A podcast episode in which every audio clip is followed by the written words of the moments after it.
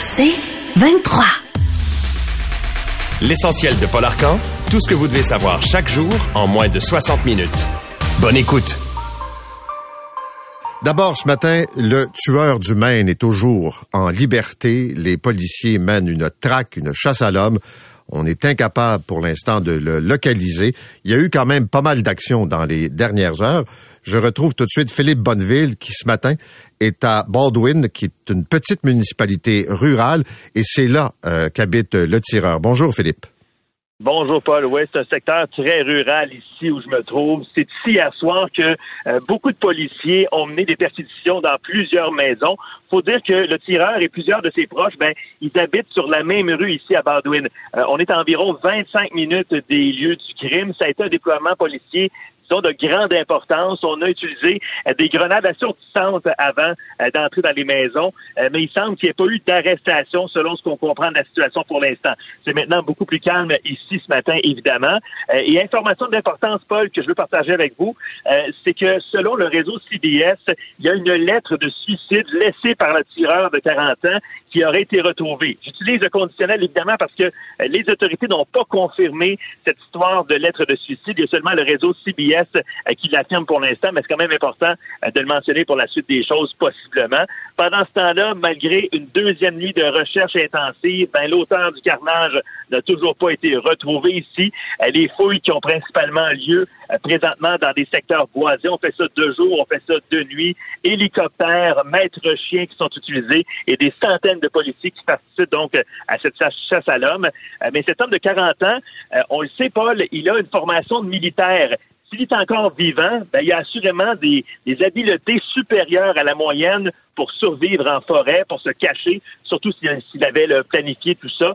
Et après deux jours, ben cet homme-là euh, peut être à peu près n'importe où. Et d'ailleurs, la frontière avec le Québec, c'est pas si loin d'ici quand même. Là. La GRC qui a augmenté sa surveillance du côté canadien. Donc, on m'a aussi confirmé euh, que la Sûreté du Québec, même si la Sûreté du Québec ne veut pas le dire publiquement, mais la SQ, euh, semble-t-il, redouble aussi de vigilance dans ses patrouilles près de la frontière. Maintenant, Philippe, tu as pu rencontrer un citoyen un francophone de Lewiston dont le fils l'a échappé belle le soir du carnage.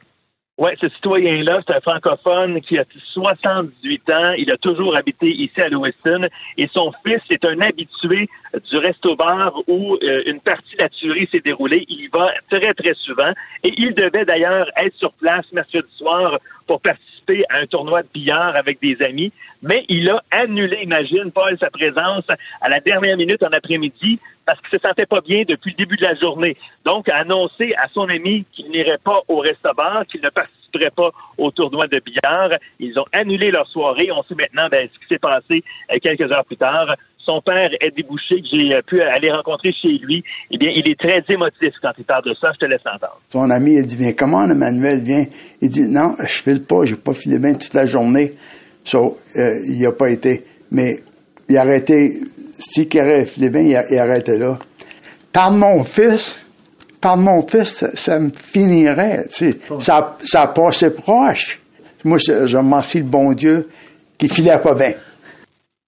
Et Eddie Boucher, Paul, ainsi que sa conjointe que j'ai rencontrée également, ben, ils font comme la quasi-totalité des gens ici. Ils respectent l'ordre de confinement. Leurs portes, leurs fenêtres euh, sont barrées en tout temps. Ils ne sortent pas, euh, d'ailleurs, de, de, chez eux. Confinement généralisé qui se poursuit ici aujourd'hui. Tout, tout, tout sera fermé encore une fois aujourd'hui. Et d'ailleurs, les autorités ont élargi hier le territoire où on ordonne aux gens de rester confinés. On a reçu ce message-là en alerte via nos cellulaires. Merci euh, Philippe. On va se reparler un peu plus tard dans l'émission. Philippe Bonneville, qui se trouve évidemment dans le Maine. Quelques notes qu'on peut ajouter sur euh, cet événement. Euh, Philippe le disait, on a eu la confirmation hier que l'individu a une formation militaire. Au début, on parlait d'un spécialiste d'armes à feu, entraîneur certifié. C'est un peu plus nuancé. On dit qu'il était davantage habitué à des tâches manuelles, notamment dans le transport de carburant pour les forces armées américaines, qu'il a eu des problèmes de santé mentale assez aigus qui ont amené à son hospitalisation pendant deux semaines et qu'il aurait proféré des menaces contre une base militaire ou euh, les, occupants d'une base militaire. L'autre volet, c'est l'implication de cette famille dans leur communauté. Ce sont des gens connus euh, dans le domaine agricole, des gens qui sont connus pour avoir des armes à feu, euh, des infrastructures. On parlait hier matin d'un bateau. Est-ce qu'il s'est sauvé avec un bateau? Il aurait deux euh, Sidou et un bateau de type Bayliner avec des armes à feu en grande quantité. Là, euh, Philippe parle d'une lettre de suicide. Est-ce que c'est l'intention réelle? C'est une technique de diversion? Alors, on est évidemment euh, dans beaucoup de spéculations, mais c'est une chasse à l'homme d'une envergure jamais vue. Je rappelle qu'il y a 18 personnes qui ont été tuées, 13 ont été blessées à deux endroits différents. Et comme moi, vous avez vu les images, ce sont des policiers lourdement armés, des véhicules blindés qui se déplacent. Et là, le Maine, c'est immense. Puis des zones forestières, puis des zones plus rurales où des gens peuvent se cacher s'ils ont certaines habiletés. Ben, ça peut vouloir dire une chasse à l'homme qui va prendre du temps. Et là, les gens sont donc malheureusement confinés à l'intérieur. Des gens qui on a pu échanger hier, là, qui sont dans leur sous-sol, les portes sont barrées, qui se tiennent loin des fenêtres, parce qu'ils trouvent ça évidemment euh, stressant. L'autre front qu'on surveille, la guerre entre le Hamas et Israël. Qu'est-ce qu'on peut dire? D'abord que euh, les Américains ont mené des frappes sur des installations qui sont liées avec euh, l'Iran dans l'est de la Syrie très tôt euh, ce matin. D'ailleurs, l'Iran qui, encore une fois, multiplie les menaces en disant que les Américains seront visés si Israël mène une offensive terrestre dans Gaza. Alors, il y a eu donc des opérations depuis le carnage du 7 octobre mené par le Hamas on dit qu'environ 45% des infrastructures à Gaza ont été détruites par l'armée israélienne. Et ce matin, je faisais le tour, euh, journal Le Monde, le New York Times. L'espèce d'analyse est la suivante. Zahal, qui est l'armée euh, israélienne, est prête. Hier, on vous montrait des images à la télévision des déplacements blindés, de raids menés par euh, des véhicules lourds et en préparation de cette offensive terrestre. Et là, c'est d'un côté l'armée qui dit nous sommes prêts et les décideurs politiques qui hésitent. Pourquoi? Il y a toujours des otages. Hier, on laissait entendre que quelques dizaines d'otages auraient péri lors des bombardements menés par les Israéliens. Le président français Emmanuel Macron répète qu'il ne faut pas euh, mener une offensive terrestre dans les circonstances. Les Américains font une pression aussi dans ce sens-là. Il y a des résolutions adoptées par la communauté européenne. Puis il y a tout le volet de l'aide humanitaire qui demeure extrêmement euh, préoccupant. Au total, on dit qu'il y a 74 camions qui ont pu entrer en provenance de l'Égypte vers Gaza avec des médicaments, de la nourriture. Il y a toujours l'enjeu du pétrole. On vous disait plus tôt euh, cette semaine, les hôpitaux qui ferment, pas capables euh, d'avoir du carburant pour faire fonctionner les euh, génératrices. Et là, c'est un décompte. Il n'y a pas un coin dans Gaza qui est, je dirais, à l'abri d'une attaque menée par l'armée israélienne. Alors, d'un côté, on sent la force d'Israël prête à être déployée, qui se fait entendre avec des bombardements à répétition depuis le début, et donc massé aux frontières des soldats pour une guérilla urbaine, parce que le territoire de Gaza, on a beau avoir détruit les infrastructures, visé des tunnels, euh, ciblé, par exemple, euh, un chef de renseignement du Hamas, s'attaquer au leadership, ça demeure quand même complexe. Et quand vous entrez euh, au sol comme ça, ben euh, vous n'avez pas la même connaissance du terrain que vos adversaires, c'est-à-dire le Hamas. Alors voilà pour le point. Jean-François Lépine sera avec nous aussi tantôt pour nous apporter son éclairage sur ce conflit israélo-palestinien. Bon, on va regarder ce qui se passe du côté du Front commun. On a eu la confirmation hier euh, d'une première journée de débrayage, c'est-à-dire le 6 novembre. Et pour ce qui est de, des écoles, c'est un peu confus. On va essayer d'éclaircir ça ce matin. La grève doit se passer entre minuit et 10h30. Là, vous allez me dire, OK, mais minuit, ça change quoi nos vies? Rien. Mais donc, les premières heures d'enseignement seraient annulées et les cours seraient euh, donnés à compter de 10h30 le matin dans les écoles primaires et secondaires et probablement à partir de midi dans les cégeps. Est-ce que les services de garde seront fermés le matin? Ça, c'est la question que les parents me posent depuis hier. Il semble que oui, mais j'ai pas la certitude. Remarquez que c'est le 6 novembre, là, on a le temps de voir venir. Puis y a toute la question du transport scolaire. Est-ce que ça va varier d'un endroit à l'autre, déjà que c'est perturbé? Est-ce qu'on va amener les enfants pour qu'ils soient à l'école à 10h30? Puis là, je le sais, vous êtes des parents, vous dites, moi, là, j'aimerais ça le savoir, là, parce que c'est pas une tempête de neige, là, mais s'il faut que je garde l'enfant à la maison jusqu'à 10h30 le matin, qu'il n'y a pas de service de garde, comment je m'arrange, puis c'est quoi la prochaine étape, puis je lance aux leaders syndicaux qui sont concernés, mettez ça clair, puis mettez ça clair vite, si vous voulez garder l'appui euh, des parents. Et on va parler avec euh, Éric Gingras, qui est le président de la Centrale des syndicats du Québec, fait partie euh, du Front commun. Et donc, ça, c'est la première journée plus ou moins de grève. C'est sûr que sur le plan monétaire, les syndiqués sont moins pénalisés avec cette décision d'entrer à 10h30, ce qu'ils ont déjà fait dans le passé. Mais ce qui est important, c'est évidemment comment les parents doivent se préparer pour cette journée. Du côté de la FIC, on prévoit deux journées. Dans le cas du réseau de la santé, il y a évidemment des services essentiels. Mais là, je vous dirais qu'on sent le ton commencer à se préciser. On est à dix jours, en gros, là, des débrayages. La présidente du Conseil du Trésor, Sonia Lebel, doit déposer dimanche de nouvelles offres. Les syndicats disent on serait bien surpris que ce soit suffisant pour obtenir un règlement ou en tout cas pour que ça soit assez intéressant pour qu'on embarque dans une vraie discussion. Est-ce que Québec va nous faire un show de boucan ou si vraiment on va sentir une volonté de régler, comme dit Maître Lebel, avant le congé de Noël? Le premier ministre Legault a dit hier et a prévenu en quelque sorte les infirmières de ne pas prendre les patients des hôpitaux en otage quand il prévoit des moyens de pression. Et euh, M. Legault, qui rencontrait les médias hier, s'est dit inquiet, entre autres, de ce qui se passe avec la FIC. Il y a deux journées euh, de grève qui sont prévues, c'est-à-dire les 8 et 9 novembre et que euh, il convient que les discussions sont, sont pas simples, qu'il y a quand même eu une offre, euh, en fait des offres sur la table de déposer, et qu'il y a des augmentations variables de salaire. Et là, il a fait son, comme on dit, son pitch de vente. Et il prépare euh, ces dix prochaines journées. Il y a toujours les services essentiels. J'ai même vu dans le passé, il y avait parfois plus d'employés pendant les services essentiels qu'en temps normal, c'est vous dire. Alors, c'est quand même une période décisive qui s'engage avec euh, le Front commun. Donc, je vous le disais, Éric Gingras va être avec nous ce matin. L'autre dossier, c'est le transport collectif. La presse dit que la ministre des Transports, Geneviève Guilbeault, devrait bonifier l'offre pour couvrir les déficits des sociétés de transport. Et hier, on a une sortie. Et je dis pas que c'est une pièce de théâtre, mais on a une sortie là euh, des, dirigeants puis des élus euh, Laval, Longueuil, Montréal, en disant attention, on va être obligé de faire des compressions. Et là, c'est le scénario catastrophe.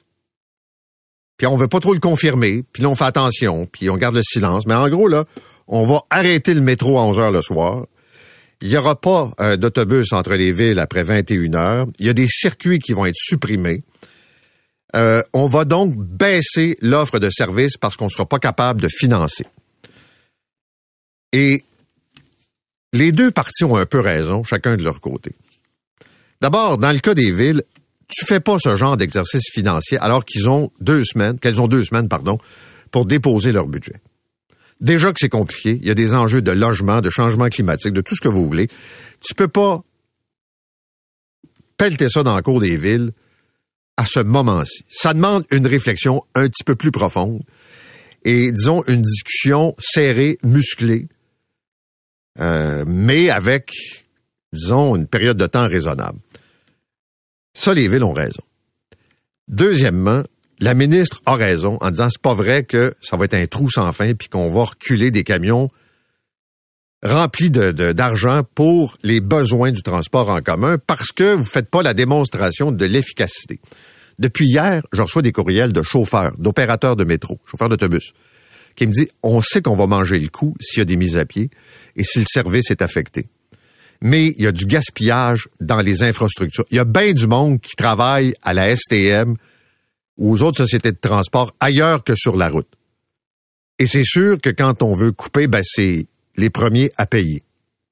Déjà que c'est extrêmement difficile, puis ils ont déjà vécu des périodes comme celle-là. Puis là, j'embarque même pas dans les infrastructures multiples et inutiles comme la RTM, c'est patente qui nous coûte une fortune. Donc, il y a une crise de financement, mais ça peut pas être un chèque en blanc. Alors, les villes ont raison de dire, vous nous mettez ça sur la gueule alors qu'on est en train de finir le budget. Puis la ministre a aussi raison de dire, je suis pas niaiseuse, là, je sais que vous gaspillez, puis je sais que vous pouvez faire mieux. Et il faut pas non plus perdre de vue l'objectif. Si on est sérieux dans la lutte au changement climatique, l'offre de transport en commun fait partie de la solution. Il faut qu'elle soit bonifiée, adaptée aux besoins des gens. Ça se peut que ça soit déficitaire. Mais actuellement, il y a tellement dans l'offre des aberrations qui tiennent pas compte des besoins des gens, là. Puis on peut se compter des histoires. Est-ce que il manque de citoyens qui adhèrent au transport en commun? Juste les méthodes de paiement ça peut faire en sorte que des gens ne soient pas intéressés. Quand je disais cette semaine que dans sa grande réflexion, la RTM découvre que si tu as un paiement avec ton téléphone ou avec ta carte, ben, des euh, usagers occasionnels vont être tentés de prendre le transport en commun. Ces grands experts-là viennent de découvrir ça. Donc, encore là, des négociations qui vont être pas mal serrées dans les euh, prochains jours. Rapidement, dans la presse, des citoyens autour du tunnel La Fontaine qui sont tannés dans le secteur est de Montréal parce que ça déborde de véhicules, puis aussi l'effet domino euh, au pont Jacques-Cartier. On le sait, là, tout autour du pont Jacques-Cartier, ce sont des quartiers où il y a des familles, il y a des enfants. Euh, on a voulu sécuriser l'endroit, c'est pas toujours très respectueux, mais euh, la conclusion, c'est qu'il y a trop de véhicules. Trop de véhicules, ça veut dire des congestions, même dans des quartiers résidentiels, et aussi des euh, chauffeurs plus agressifs, des gens qui perdent patience, puis qui pognent les nerfs. Euh, et ça, c'est un effet direct de ces travaux qui vont être longs, vous le savez, au tunnel La Fontaine. Une augmentation importante de l'aide médicale à mourir au Québec. La ministre se dit euh, perplexe. Pourquoi il y a tant de gens qui font appel à l'aide médicale à mourir? Ben, D'abord, on a élargi les critères. Puis c'est sûr qu'il y a des gens qui on fait ce choix-là depuis longtemps, puis il y en a d'autres qui vont pouvoir le faire dans les prochains mois, euh, notamment pour euh, les gens qui ont des problèmes comme l'Alzheimer, euh, problèmes neurologiques, qui vont pouvoir faire leur demande à l'avance avec des critères évidemment bien précis. Et puis en terminant, ben, du côté de Longueuil, on va pouvoir abattre les serres. c'est une longue saga, mais on le sait qu'il y a surpopulation euh, puis là, je sais que les gens s'entendent pas. Il y en a qui prétendent qu'on a qu'à les déménager. Il y a d'autres experts, des biologistes qui disent êtes-vous fous? On peut pas les transplanter dans un autre milieu. Mais on est en train euh, de détruire tout le parc Michel Chartrand. Il faut donc réduire le nombre de serres. Ça va se faire par l'abattage. Vous écoutez l'essentiel de Paul Arcan en 60 minutes. De retour après la pause.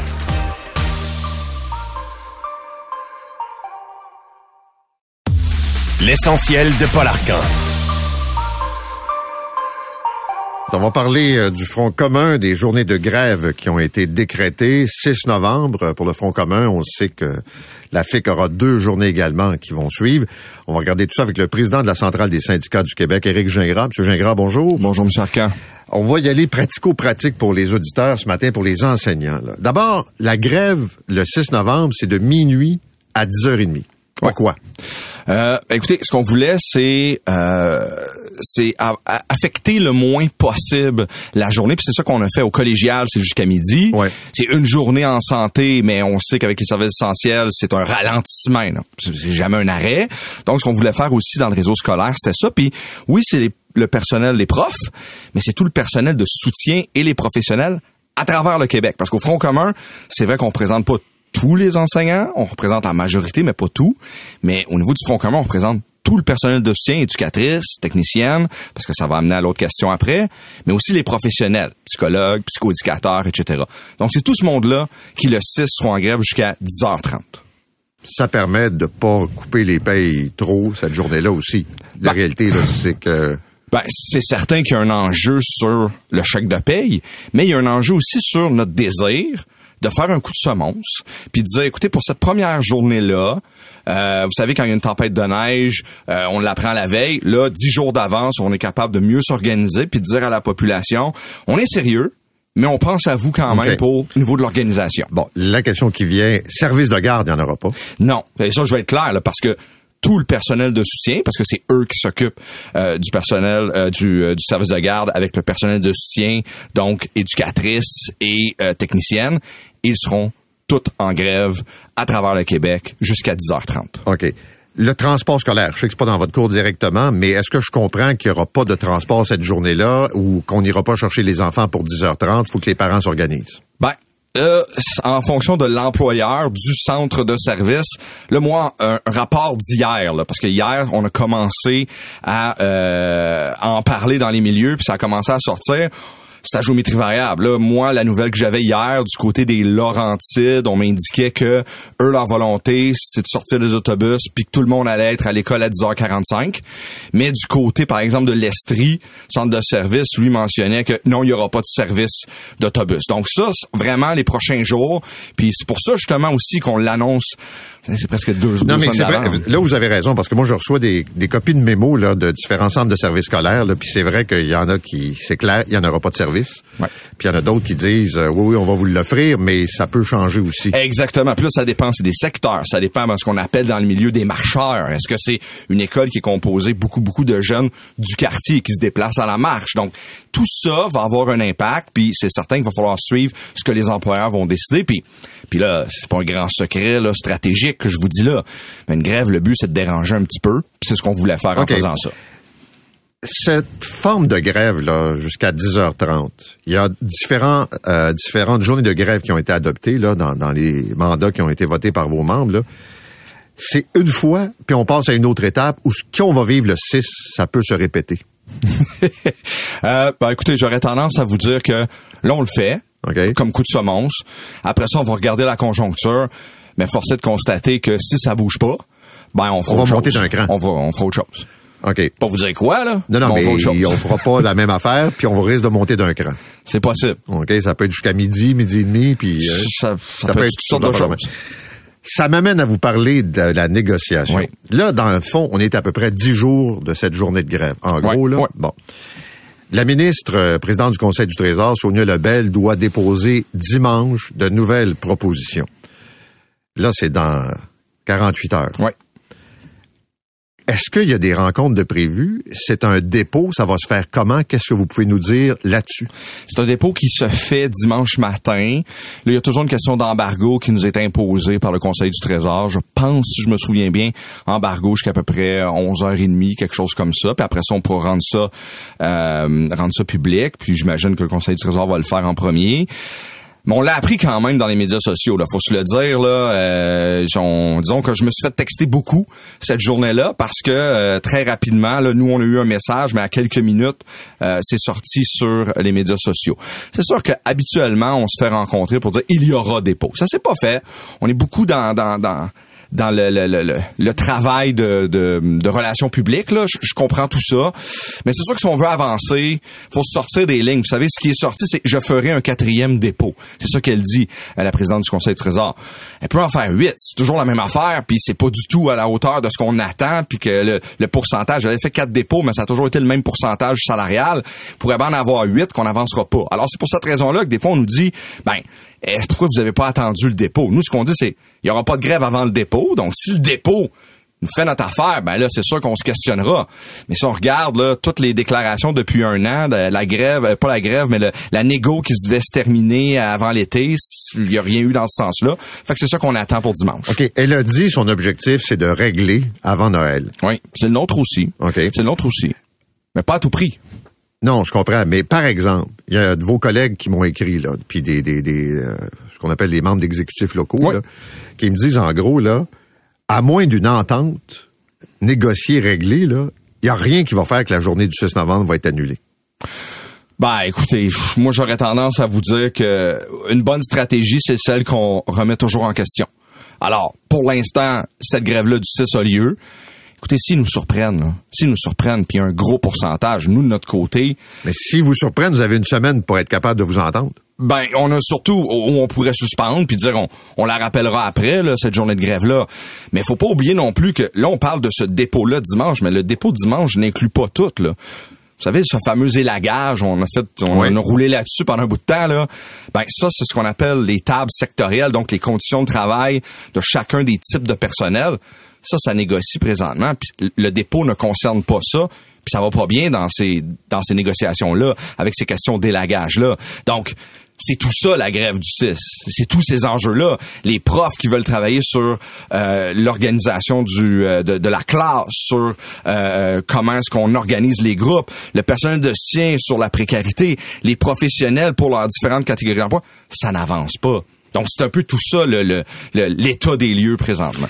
Le ministre Drainville arrive aujourd'hui avec son plan concernant la violence à l'école, l'intimidation.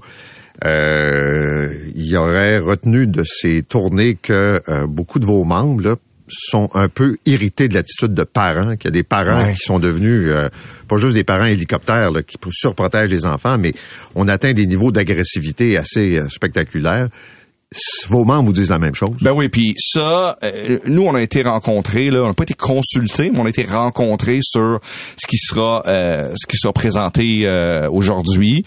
Toujours des bonnes choses, des moins bonnes, puis c'est souvent, vous savez, des grandes lignes, puis on les dépliera plus tard, puis le plus tard devient important parce qu'on voit vraiment ce que c'est. Mais c'est sûr d'entendre le ministre Drainville parler de la responsabilité des parents.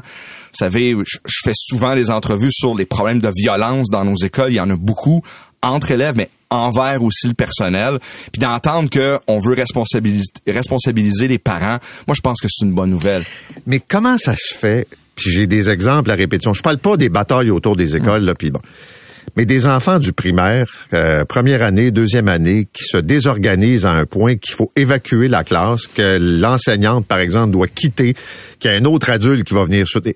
Là, on parle d'enfants du primaire. Là. Ben oui. On pas d'un gang de rue. Là. Non, non, non. Puis, et bien souvent, là, ce, et, ce qu'on me dit, c'est aussi que euh, il y aura une, euh, on voudra répertorier les gestes. C'est d'ailleurs une annonce que fera fort probablement, euh, parce que vous savez, c'est important de recueillir de l'information. Puis le ministre va, va probablement nous parler de ça. Mais, mais ce qu'on voit beaucoup là, c'est plus les enfants sont jeunes, plus il y a de la violence physique des, enfants envers du personnel, envers d'autres élèves, envers du personnel. Puis plus ils sont plus vieux, ils comprennent un peu plus les balises. Et là, on est dans la menace physique, violence verbale. Mais écoutez, ça n'a pas de bon sens. Hein, des enfants qui mordent du personnel, hein, des techniciennes, des éducatrices, des profs.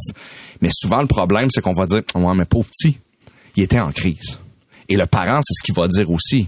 Et, et, là, il y a un enjeu de société. On dit, OK, on comprend qu'il est en crise, on comprend qu'il y a des problèmes, qu'il se désorganise mais on ne peut quand même pas tolérer que du personnel se fait mordre puis on dit fait partie de la game. Ça, c'est là qu'on dit content d'entendre le ministre qui va probablement vouloir responsabiliser les parents. Il s'agit pas de mettre tout le fardeau sur le dos des parents, mais ils doivent être aidants. C'est pour ça que je dis tout le temps, c'est toute la société. On devrait tous se dire que ça, même avec une crise, c'est inacceptable. C'est le genre de truc que tu mets pas dans une convention collective, mais qui devrait servir de base au jugement quand même des relations. Ben oui, puis il existe toutes sortes de politiques. Vous savez, ces fameux codes de vie. Tous les parents à la maison là, ont déjà signé des codes de vie dans l'agenda. Euh, puis dedans, c'est écrit que chaque geste qui est pas accepté, puis ils sont souvent décrits, puis ils font souvent plus qu'une page. Là, ben, ce qu'on dit, c'est que il y aura des conséquences. Mais bien souvent, on trouve des excuses pour ne pas qu'il y ait la conséquence. Parce que le parent, parce que l'enfant est en crise. Puis c'est de ça qu'il faut sortir puis se dire c'est tolérance zéro. Bon, on va voir ça dimanche. On va voir la suite également. J'ai une dernière question. Oui. Dans vos plans stratégiques, oui. avez-vous pensé à faire la grève le jour de l'Halloween comme le laissait entendre le premier ministre Legault? Euh, ma mère m'a toujours dit de jamais jurer. Mais euh, non, ça n'a jamais été dans les plans. C'est, ça n'a jamais été une date. Il y avait différentes dates qui ont été explorées. Pas celle-là. Mais je vous le dis, pas celle-là. Là, vous auriez perdu l'appui de bain des parents. Ben, on le sait. On le sait aussi. Puis comme je vous dis, si on décide de faire quelque chose d'un peu plus court, ben, c'est justement pour dire, ben, voici le coup de semence. Donc, on n'aurait certainement pas fait ça le 31. Monsieur Gingras, merci d'être venu ce matin. Éric Gingras est le président de la Centrale des syndicats du Québec. Vous écoutez l'essentiel de Paul Arcan en 60 minutes. De retour après la pause.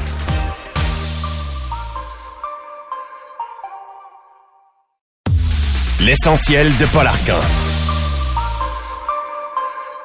Et on va rester au Maine parce que vous imaginez ce que ça représente pour les citoyens. D'abord, la peur, l'inquiétude, la tristesse quand on connaît des gens qui ont été euh, tués ou blessés.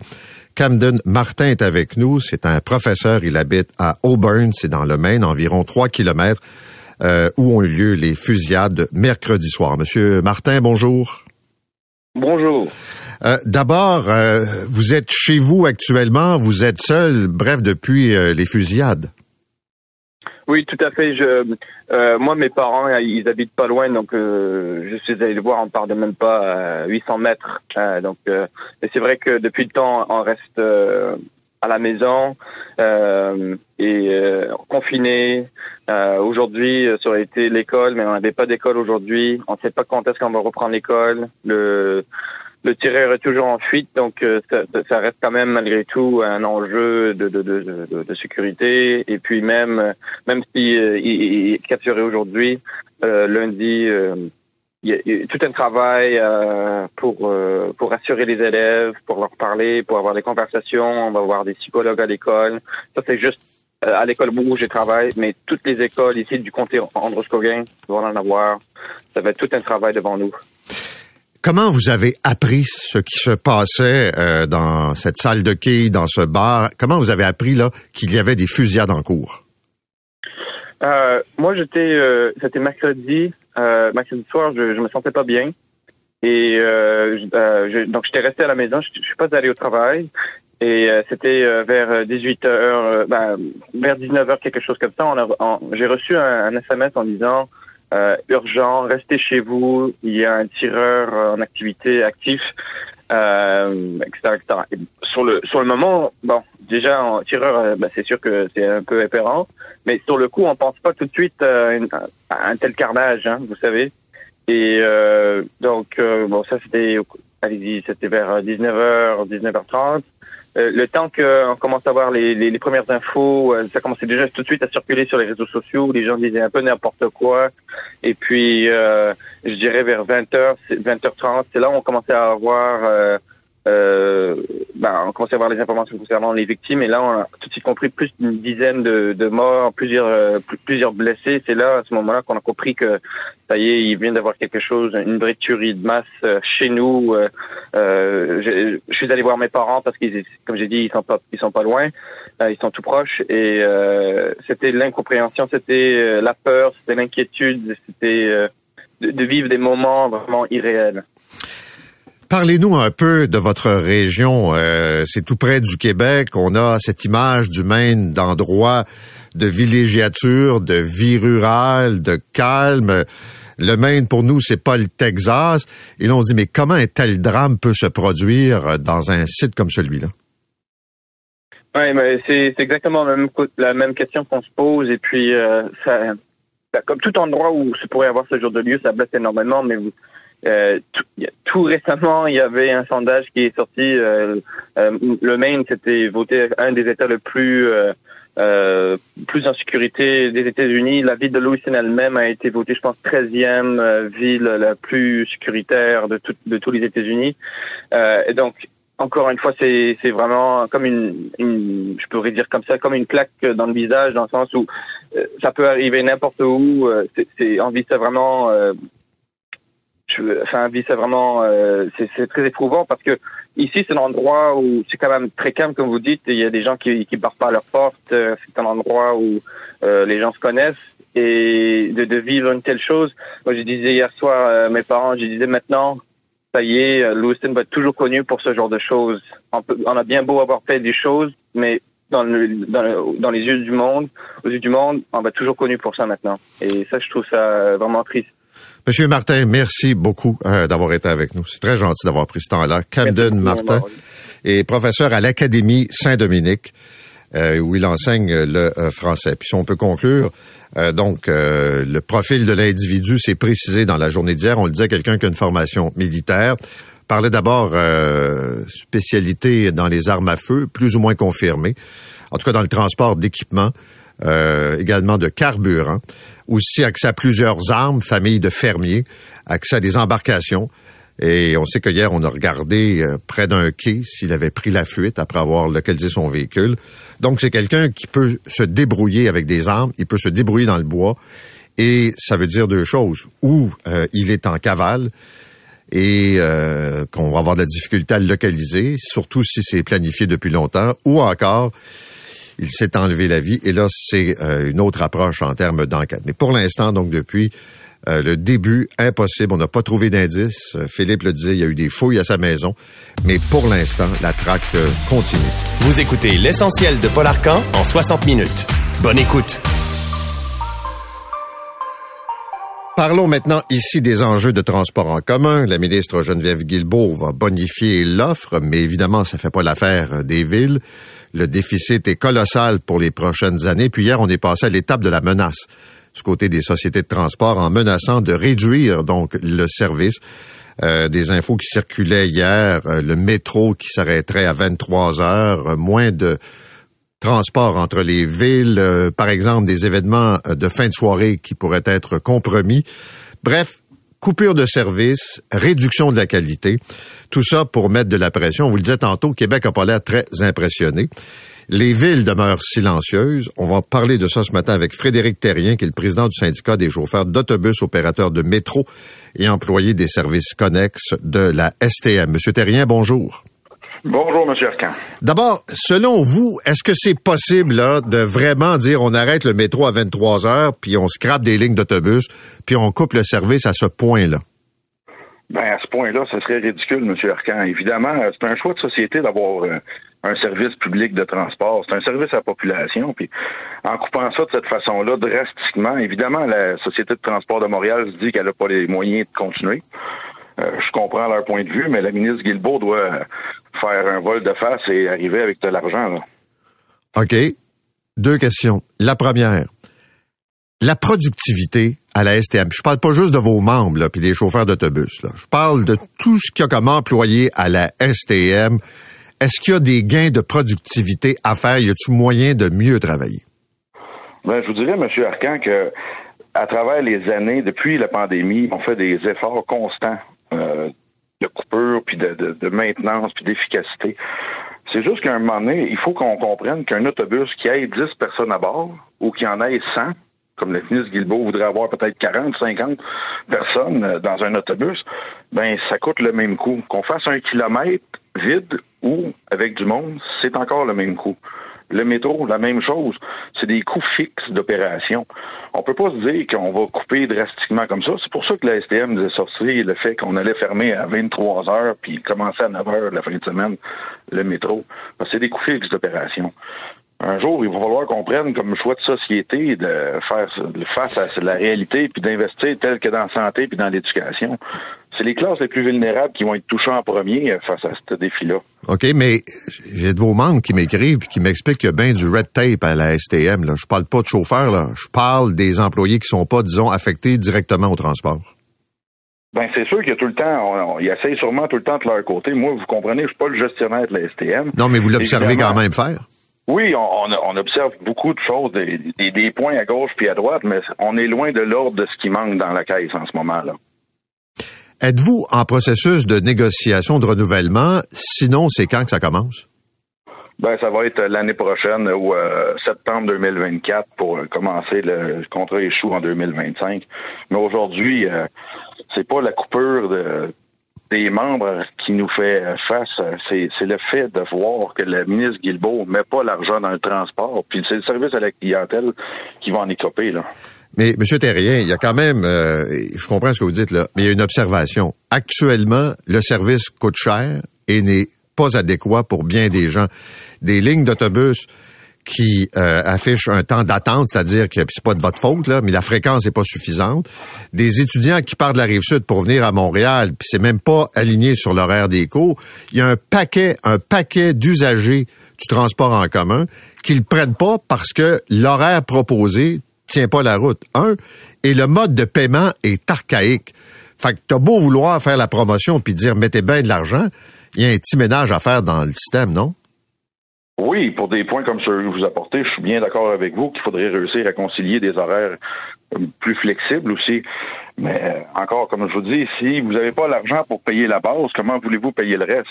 Le mode de paiement, je suis bien d'accord avec vous qu'on devrait le, le, mettre au goût du jour, mais euh, c'est la base qu'on parle. On parle même plus d'avoir des, accès supérieurs. Là, on parle de strict minimum. Quand on est rendu qu'on parle de fermer le métro à 23 heures, mon Dieu, imaginez-vous qu'est-ce que ça va amener dans la société. Moi, ça, me sidère, là.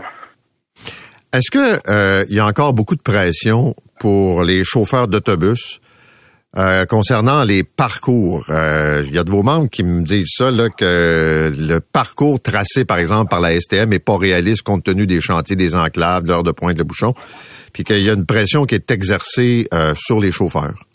Ah, ça, évidemment, M. Arcand, vous avez bien raison. La pression est très, très grande chez les chauffeurs d'autobus. Le temps de parcours, actuellement, c'est un défi quotidien. C'est, c'est réel, oui, en effet, vous avez bien raison. Écoutez, il y a des temps de parcours qui sont infaisable. C'est même démesuré de dire qu'on va partir d'un point A au point B dans le temps qu'il nous donne. Euh, c'est infaisable. Parfait. Merci, M. Terrien. Bonne journée. Merci beaucoup. Au revoir. Frédéric Terrien, le président du syndicat des chauffeurs d'autobus, opérateurs de métro et employés des services connexes de la STM. Mais vous comprendrez qu'on a un enjeu majeur. Là. Euh, on a un système pas assez fréquenté. Comme il n'est pas assez fréquenté, il manque d'argent. Puis comme il manque d'argent, la qualité est pas au rendez-vous, les parcours sont pas nécessairement ceux que souhaite la population. Et là, la question, c'est est-ce qu'on va faire tourner à vide un système en espérant qu'il va se remplir parce qu'il va être de qualité? Voyez un peu l'enjeu, là. C'est est-ce que j'investis dans le transport en commun pour le rendre attrayant en me disant que les gens vont finir par le prendre? Ou si j'attends que les gens se pointent pour être capable d'offrir plus avec l'argent? C'est pas, c'est pas simple. La rencontre va se faire, entre autres, aujourd'hui à Montréal sur cette question-là. Hier, le ministre Lionel Carman a déposé son projet de loi pour la création d'un poste de commissaire au bien-être et aux droits des enfants. C'est un poste qui va être attribué par l'Assemblée nationale. C'était d'ailleurs la recommandation phare de la commission Laurent. Et Régine Laurent, qui a présidé cette commission, est avec nous ce matin. Bonjour, Régine. Bonjour. Pourquoi c'était si important la création d'un poste de commissaire au bien-être et aux droits des enfants? Euh, plusieurs raisons, mais disons que au départ, tout le long de notre rapport, on parle de prévention. Et aujourd'hui, au moment où on se parle, il y a personne, personne qui parle pour l'ensemble des enfants du Québec, pour mesurer leur bien-être, pour les informer au, niveau de leurs droits, faire de la prévention. S'il y a une politique qui vient du gouvernement ou une municipalité, personne ne regarde est-ce que c'est bon, moyennement bon ou pas bon pour les enfants. Alors, c'est important, cette personne-là, c'est sa seule et unique tâche. Elle est grande, mais quand même, c'est sa seule tâche, s'occuper du bien-être, le mesurer, parce qu'on le, il y a des outils qui existent, mesurer le bien-être de nos enfants et euh, faire euh, la promotion de leurs droits. Pour les enfants, bon, de 0 à 17 ans, et on a même inclus les adultes de 18 à 25 qui ont été pris en charge par la DPJ. Oui, absolument. Puis c'était important parce que, puis les jeunes nous l'ont dit, euh, d'autres des intervenants aussi, c'est que quand un enfant, par exemple, puis un jeune adulte a eu un parcours en protection de la jeunesse, qui était, par exemple, en centre de jeunesse, en centre de réadaptation, ben tout ce temps-là, toutes ces années-là, on lui dit quoi faire, à quelle heure tu te lèves, à quelle heure on mange, à quelle heure tu te couches? C'est pas vrai que ce jeune, ce jeune-là, à 18, 19 ans, il est capable de de bien évoluer dans la société. Il y a encore besoin qu'il y ait une personne qui soit un espèce d'ange gardien encore pour lui, parce que peut-être qu'il va réaliser à 22 ans, c'est quoi mes droits, où je veux m'en aller, et c'est pour ça qu'on l'a mis pour ces jeunes-là, euh, que le commissaire ait ce regard jusqu'à 25 ans. Bon, on, a vu encore cette semaine différents cas qui arrivent dans les médias. Il y a même une poursuite contre la DPJ. Il y a des cas d'enfants. Puis tous les jours, j'en reçois des parents qui disent la DPJ devrait intervenir, la DPJ intervient trop. Cet homme ou cette femme qui va devenir commissaire, quelle sorte de pouvoir elle aura entre les mains pour faire la différence? C'est un pouvoir d'enquête. Des parents pourraient appeler, des intervenants qui voient des choses inadmissibles pourraient euh, signaler le cas. Comment ça va marcher? Ce qu'il faut être clair, c'est que sa priorité, c'est pas la DPJ. Il y a assez de monde qui s'occupe de la DPJ. Mais effectivement, si quelqu'un sent que ses droits ou qu'une intervenante, euh, dans votre exemple, dit, ben, je trouve que ça marche pas, ben, le, le, le, commissaire ou la commissaire effectivement, si ça concerne le bien-être ou les droits des enfants, il pourra agir.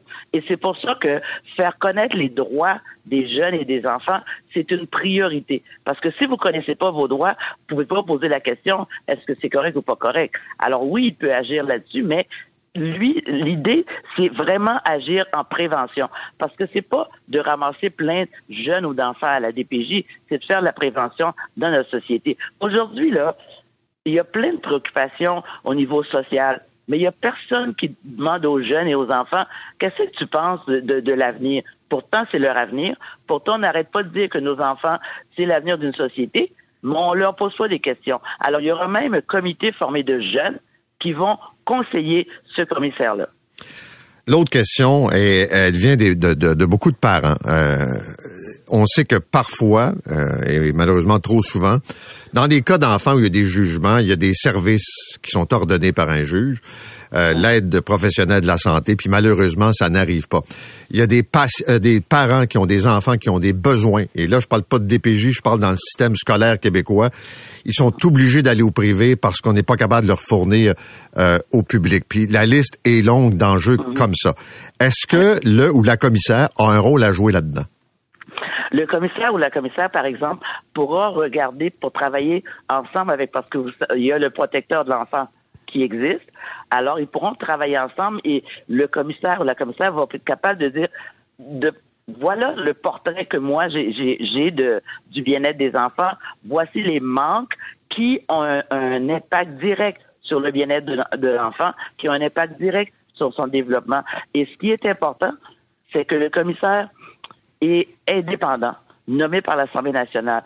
Donc, quand il fait rapport à l'Assemblée nationale aux députés, c'est aussi fort que, mettons, la vérificatrice générale ou le protecteur du citoyen. Alors, c'est ce, ce pouvoir d'influence qu'il va avoir. On espère qu'on va l'équiper adéquatement parce qu'il n'y a rien de pire qu'un titre, une fonction et pas beaucoup de monde autour.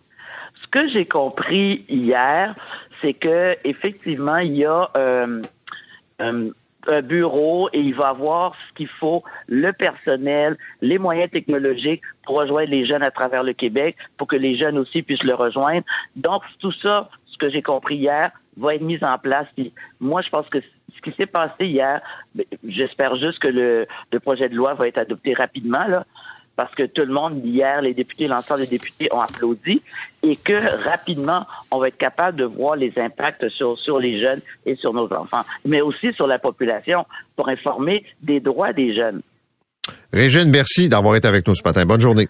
Merci. Bonne Au revoir. Régine Laurent, qui a présidé la commission spéciale sur les droits des enfants et la protection de la jeunesse. En parlant de protéger les enfants, ça serait bien que ça commence autour de l'école avec euh, une recherche qui a été faite par le CA Québec. Je résume en gros, là, euh, ils se sont rendus, une dizaine de spécialistes, autour de neuf écoles, une heure avant que les cours commencent, pour voir comment automobilistes, piétons, parents, même chauffeurs d'autobus scolaires se comportent. Marco Harrison est avec nous.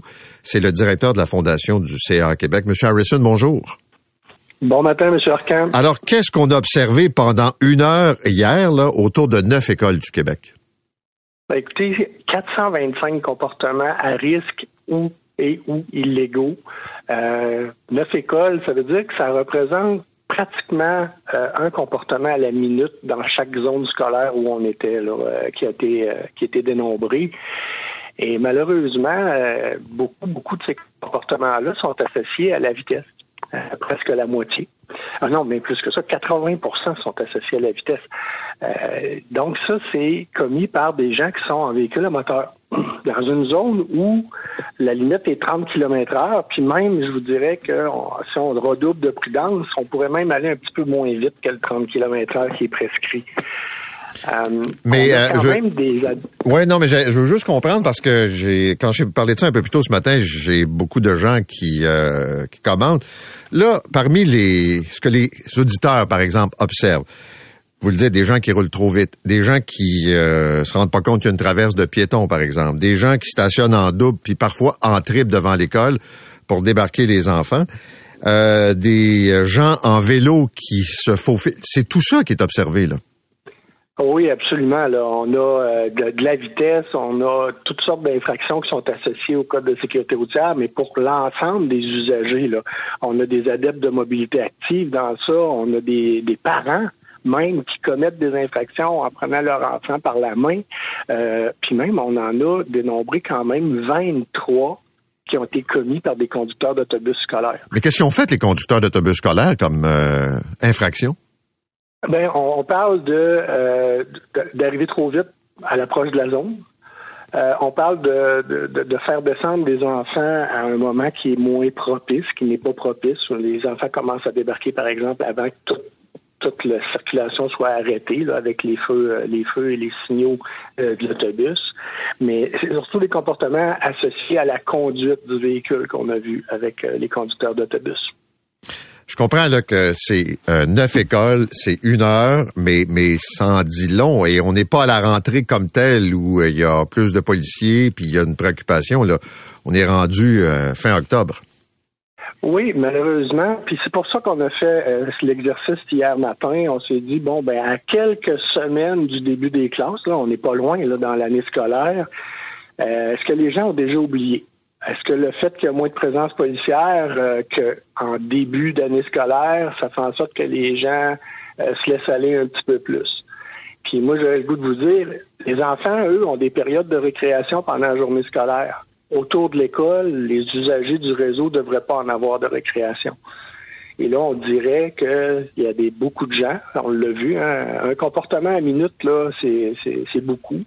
Euh, les gens se pensent déjà en récréation, puis que tout, tout, ce qu'on faisait comme effort au début de l'année scolaire, on peut tout oublier ça, puis on y va.